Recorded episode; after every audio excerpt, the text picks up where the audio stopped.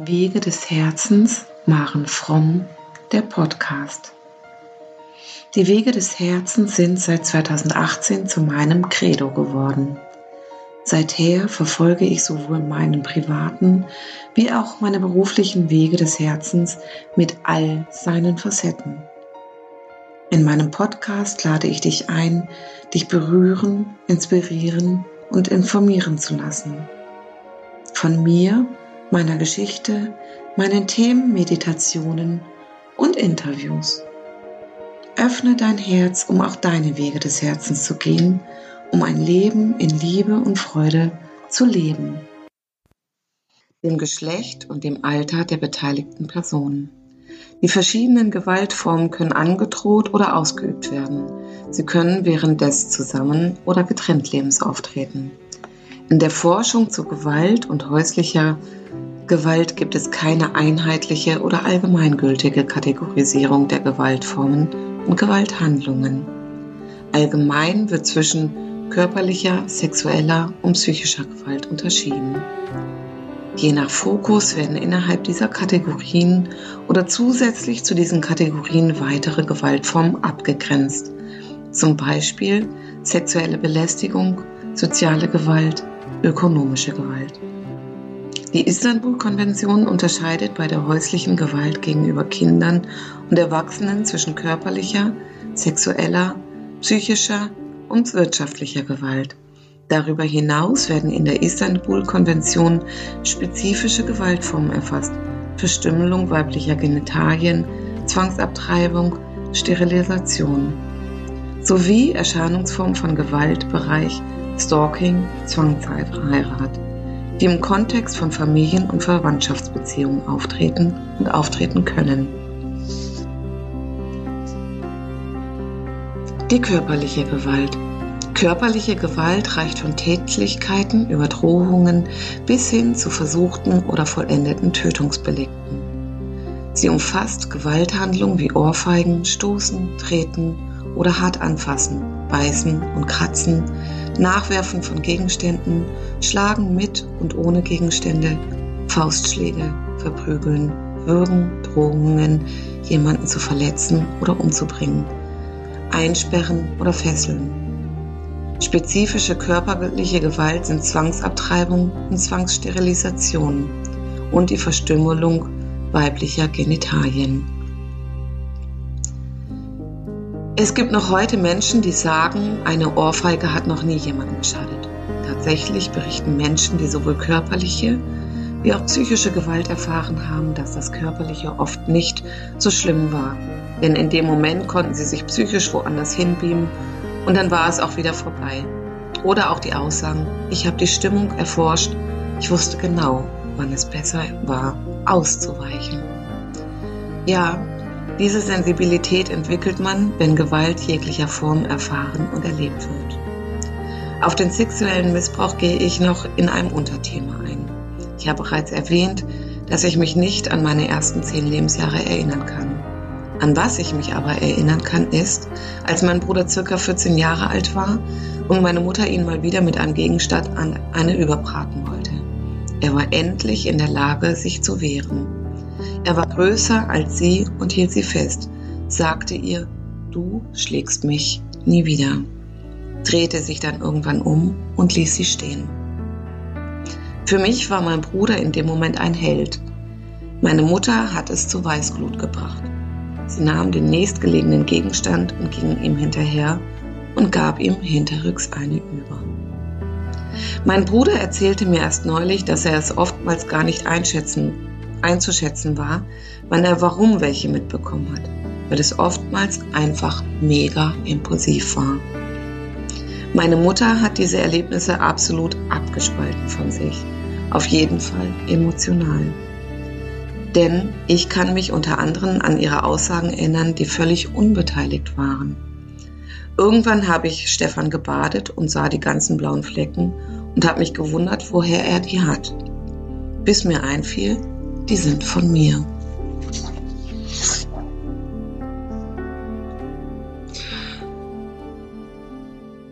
Es gibt die verschiedensten Formen der körperlichen Gewalt. Doch kann sich zum Beispiel Würgen, sehr starkes Festhalten, Halten mit Gewalt und somit Einschränkung der Bewegungsfreiheit und der Fluchtmöglichkeit enorm auch auf das spätere Leben auswirken. Auf die Folgen gehe ich zu einem späteren Zeitpunkt nochmal genauer ein. Doch sind massive Bedrohungen, die den Eindruck vermitteln, dass das Leben bedroht sein kann, schwer traumatisch. Alle Formen der körperlichen Gewalt sind absolut grenzüberschreitend und Ausdruck davon, dass jemand Macht ausüben möchte. Schlussendlich ist es, aus meiner Sicht, ein enormer Mangel an Selbstliebe, Liebe, Empathie und Beherrschung. Ein Mangel an eigener Grenzsetzung und auch Erspüren fremder Grenzen. Unbeherrscht sein, Impulsivität, Verlust von Impulskontrolle, in manchen Fällen ein sehr ungesundes Erleben von Macht und Lust. Hier meine ich nicht die SM-Szene, die sich bewusst aus eigenen Gründen dafür entscheidet und auch miteinander entscheidet, mit einer gewissen Form der Gewalt Lust zu erfahren, sondern dann, wenn jemand nicht freiwillig mitmacht und derjenige, der körperliche Gewalt ausübt, dabei Macht und sexueller Natur erlebt. Körperliche Gewalt gegen Männer. Körperliche Gewalt gegen Männer als Kinder, das kennt vermutlich jeder. Für diese kleinen Jungs besteht in unserer Gesellschaft auch Mitgefühl, Empathie. Wobei ich auch noch oft Aussagen erlebe, na das hat er sich wohl verdient, der kleine Rotzlöffel. Irgendwie so oder so ähnlich. Kein Kind hat Gewalt jeglicher Form verdient, auch nicht ein kleiner Rotzlöffel. Bei körperlicher Gewalt gegen Männer sei es, dass ihnen etwas hinterhergeschmissen wird, eine Ohrfeige oder auch noch stärkere Gewalt, da hört das Verstehen auf. Wie kann eine Frau so viel Kraft aufwenden, einem Mann Gewalt zuzufügen? Er ist doch von der Konstitution wesentlich stärker oder hat eine andere Muskelkraft. Schnell wird er als Schwächling oder Weichei abgetan oder sogar verurteilt, dass er es möglicherweise selbst provoziert hat. Kannst du dir aber vielleicht auch vorstellen, dass er klare Vorstellungen davon hat, eine Frau nicht zu schlagen? Dass es Frauen gibt, die ein solches Aggressionspotenzial tragen, dass sie enorme Kräfte entwickeln? Dass ein Mann bereits in der Kindheit Gewalt erfahren hat, kein anderes Muster kennt und hilflos ausgeliefert ist? Es gibt zig Gründe, warum auch Männer körperliche Gewalt in Partnerschaft ertragen, erleben müssen. Sicherheit, sicher auch innerhalb von Männerbeziehungen. Für Männer ist es wesentlich schwieriger, sich Unterstützung zu holen, da sie gesellschaftlich geprägt sind, ein ganzer Mann zu sein. Indianer kennen keinen Schmerz. Ich kann doch keine Schwäche zeigen. Frauen haben in diesem Fall wesentlich mehr Anlaufstellen. Sexuelle Gewalt. Sexuelle Gewalt reicht von sexueller Belästigung über sexuelle Nötigung bis hin zu Vergewaltigung. Sexuelle Belästigung umfasst Gewalthandlungen wie aufdringliches zu kommen, sexuell anzügliche Sprüche, unerwünschte Berührung oder Küsse. Belästigung durch Entblößen oder das Zeigen von, von pornografischen Bildern und Filmen. Sexuelle Gewalt beinhaltet Gewalthandlungen wie ungewollte Berührungen im Intimbereich, Zwang zu sexuellen Handlungen mit einer Person oder mit Drittpersonen, versuchte oder ausgeführte Vergewaltigung. Sexuelle Gewalt ist nochmal ein ganz spezielles Thema, denn hierbei werden die Menschen nicht nur äußerlich und psychisch verletzt, sondern es finden auch innerkörperlich schwere Verletzungen statt. Nicht umsonst werden an Menschen, die sexuellen Missbrauch jedweder Form anzeigen, ärztliche Untersuchungen vorgenommen. Hinzu kommt, muss man sagen, dass bei jeder sexuellen Handlung auch etwas vom Täter im Körper und Energiekörper des Opfers bleiben. Hierzu sind gute therapeutische Notwend Sitzungen notwendig, um diese damit verbundenen Verstrickungen wieder aufzulösen. 2006 wurde die Phrase MeToo von der Aktivistin Tarana Burg in dem sozialen Netzwerk MySpace verwendet. Das Ziel war und ist, die Bestärkung durch Empathie unter afroamerikanischen Frauen zu fördern, die Erfahrungen mit sexuellem Missbrauch gemacht haben.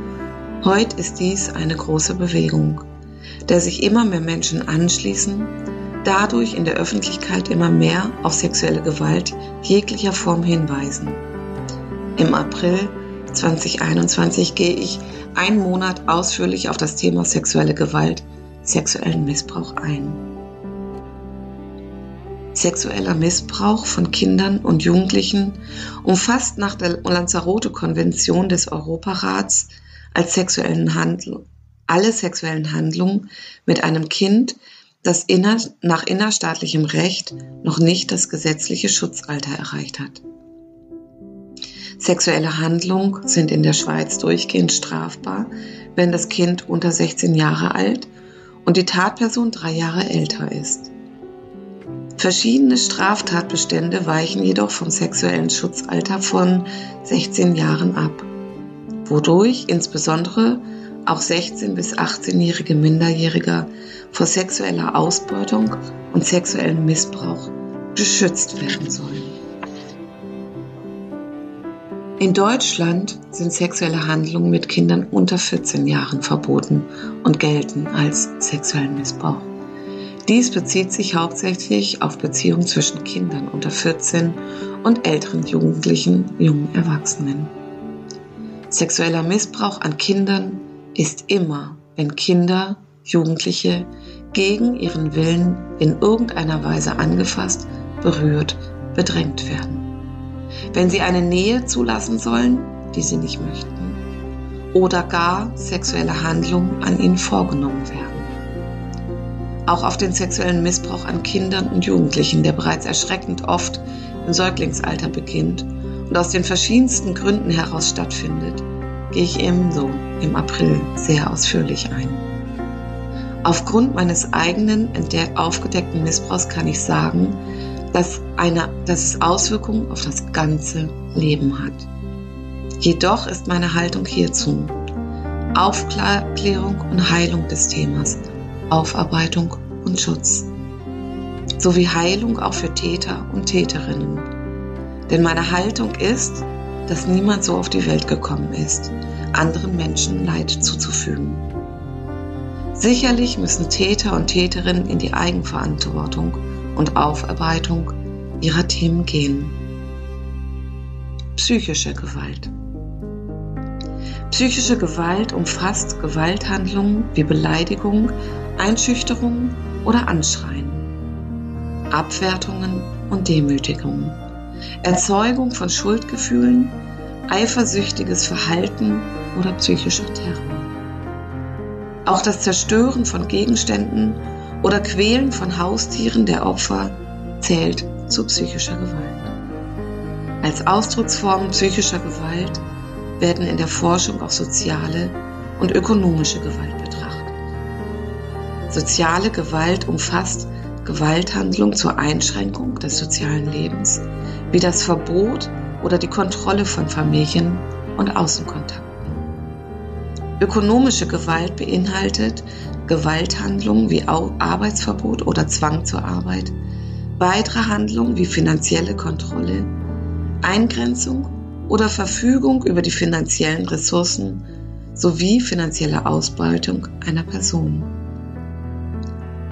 Jetzt gehe ich auf das Thema die soziale Gewalt ein. In vielen Familien werden Menschen klein gehalten, mit Worten erniedrigt, unter Druck gesetzt. Das Selbstbewusstsein dieser Menschen schwindet immer mehr. Bei Kindern und Jugendlichen ist dies noch einmal mehr tragisch, da sie sich in einer Abhängigkeit zu den Erwachsenen befinden, sowie eine enge emotionale Verbindung zu Familienangehörigen haben, die sie in die Gefühle von Schuld und Scham treiben. Schuld und Scham sind die am meisten schwächenden Gefühle, die ein Mensch aushalten muss. Diese zu überwinden kostet enorme Resilienz. Ich habe psychische Gewalt in der Form erlebt, dass ich ab meinem zehnten Lebensjahr zu Diäten gezwungen wurde. Aus Sicht meiner Eltern war ich zu dick. Heute als Erwachsene schaue ich mir die Fotos an und empfinde mich als normalgewichtig. Doch in meinem Leben wurde mir etwas anderes suggeriert. Ich durfte mir als Kind Sprüche anhören wie Friss nicht zu viel, du wirst zu fett. Na, ist der Arsch wieder breiter geworden und so weiter und so weiter. Außerdem gab es für mich keine neuen Klamotten, wenn ich zu dick war. Als ich circa 14 war, versteckte ich einen Brief in meinem Zimmer, weil ich wusste, dass meine Eltern mein Zimmer renovieren, während ich im Frankreich-Austausch bin. Dieser Austausch konnte ich nicht wirklich genießen, weil ich echt Angst hatte, nach Hause zu kommen und nicht einschätzen konnte, was geschieht.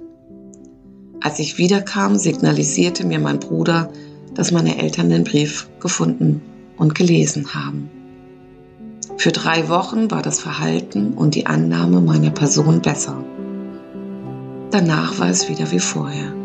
Es ging so weit, dass ich begann, heimlich zu essen, meine Gewichtszunahme unter weiten Klamotten zu verstecken, bis ich mit 17 Jahren selber erschrocken war, welche Zahl auf der Waage stand.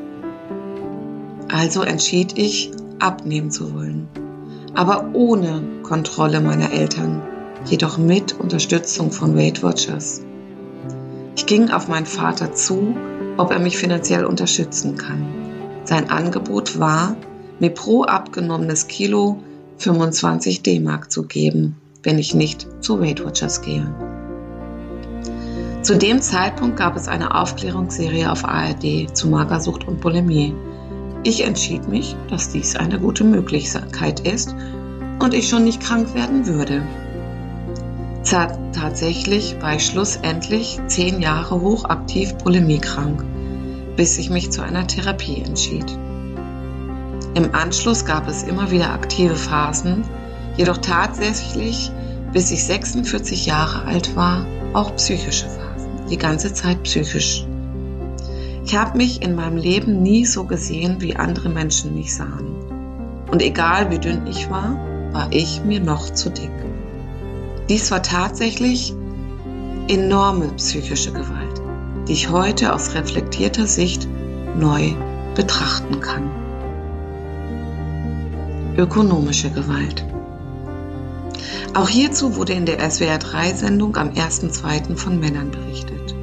Männer, die Frauen hatten, die sie finanziell ausgenommen haben, die immer mehr arbeiten, abliefern und leisten mussten.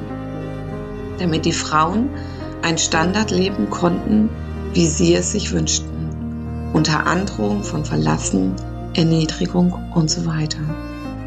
Männer dürfen aus meiner Sicht darin gestärkt werden, ihr Männerbild, welches ihnen eingeprägt wurde, anzusehen und ob das dem entspricht, was sie leben und leben möchten.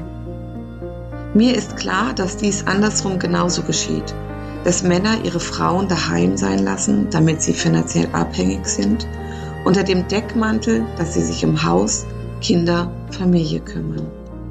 Schlussendlich ist, wenn Frauen sich nicht selbst dazu entscheiden oder sich auch nicht durchsetzen, dies in ein in die Abhängigkeit und in die Kontrolle bringen. Eine Form der Machtausübung unter falschen Deckmanteln. Hier dürfen die Frauen gestärkt worden werden, dass sie ebenso ein Recht auf Selbstentfaltung haben und nicht alles alleine daheim machen müssen, auch wenn sie arbeiten gehen. Insgesamt hat dieses Thema für mich viel mit Prägung und generationsübergreifenden Trauma zu tun, welches im März einen Monat lang meine Aufmerksamkeit erhält. Stalking. Stalking ist ein Gewaltverhalten, welches häufig, aber nicht ausschließlich im Kontext von Partnerschaftsbeziehungen auftritt, insbesondere in Trennungssituationen. Die Istanbul-Konvention definiert Stalking in Artikel 34 als vorsätzliches Verhalten, das aus wiederholten Bedrohungen einer anderen Person besteht, die dazu führen, dass diese um ihre Sicherheit fürchtet. Die Opfer von Stalking werden durch die Gewalthandlung auf psychischer, körperlicher und oder sozialer Ebene bedroht oder beeinträchtigt. Stalking kann Handlungen umfassen, die alleine für sich betrachtet harmlos erscheinen, aber durch ihre Kombination, ihre Frequenz und ihr Andauern über die Zeit bedrohlich sind. Darüber hinaus umfasst Stalking auch Gewalthandlungen, Bedrohungen, Tätlichkeiten bis hin zu schweren körperlichen und sexuellen Übergriffen und Tötungsdelikten. Stalking ist, in den meisten, ist den meisten Menschen vermutlich eher durch die Medien bekannt. Wenn wieder darüber berichtet wird, dass irgendein Prominenter gestalkt wurde. Doch gibt es dies auch in unserem näheren Umfeld ohne Prominenz. Stalking ist Psychoterror und macht den Gestalkten einfach Angst. Denn es geschieht oft subtil und sehr geschickt, dass auch die Polizei oft machtlos daneben steht, nichts machen kann, bis tatsächlich ernsthaft entweder etwas geschieht oder nachweislich droht zu geschehen. Bis dahin sind die Menschen oft alleine und fühlen sich auch alleine gelassen zweifeln an sich selber, ob sie noch ganz richtig sind oder sich alles nur einbilden. Doch die psychische Belastung ist groß und kaum auszuhalten. Zwangsheirat und Zwangsehe. Zwangsheirat und Zwangsehe können auch als häusliche Gewalt verstanden werden. Bei einer Zwangsheirat werden erwachsene oder minderjährige Personen durch das familiäre und soziale Umfeld gezwungen, eine Ehe einzugehen. Die Eheschließung kann dabei gegen den Willen einer oder beider Personen erzwungen werden. Der familiäre und soziale Druck kann auch ausgeübt werden, wenn es darum geht, die Ehe aufrechtzuerhalten. Hier wird von einer Zwangsehe gesprochen. Die vom familiären und sozialen Umfeld ausgeübten Gewalthandlungen können übermäßige Kontrolle, Drohungen, emotionale Erpressung, körperliche Gewalt oder andere Formen erniedrigender Behandlung, Behandlung beinhalten. Noch heute gibt es Zwangsheirat, Zwangsehe in religiösen Kontexten, Sekten, Vereinigungen und familiär unterdrückten Familien. Den Menschen, die zwangsverheiratet werden sollten, bleiben oftmals entweder gar keine Chance, da der gesamte Clan Druck ausübt. Wenn sie sich dagegen wehren wollen, treibt der Gedanke an die Zwangsheirat bis in den Suizid. Bei Menschen, die eine grundsätzliche Kraft in sich tragen, ist es teilweise möglich zu flüchten. Je nach Clan, Familie leben sie jedoch im Anschluss nicht wirklich in Freiheit. Oft benötigen sie eine neue Identität und mussten ihr gesamtes Umfeld aufgeben, um nicht gefunden zu werden. Da es bis hin zum Mord führen kann. Es ist ein absoluter Verrat für zurückgebliebene Mitglieder der Familie oder des Clans. Vielen Dank bis hierzu beim Zuhören. Es wird noch einen weiteren Teil zum Thema häuslicher Gewalt geben, wo es um die Grundmuster und Folgen der häuslichen Gewalt gehen wird. Dank fürs Zuhören. Bis zum nächsten Mal bei Wege des Herzens, Maren Fromm, der Podcast.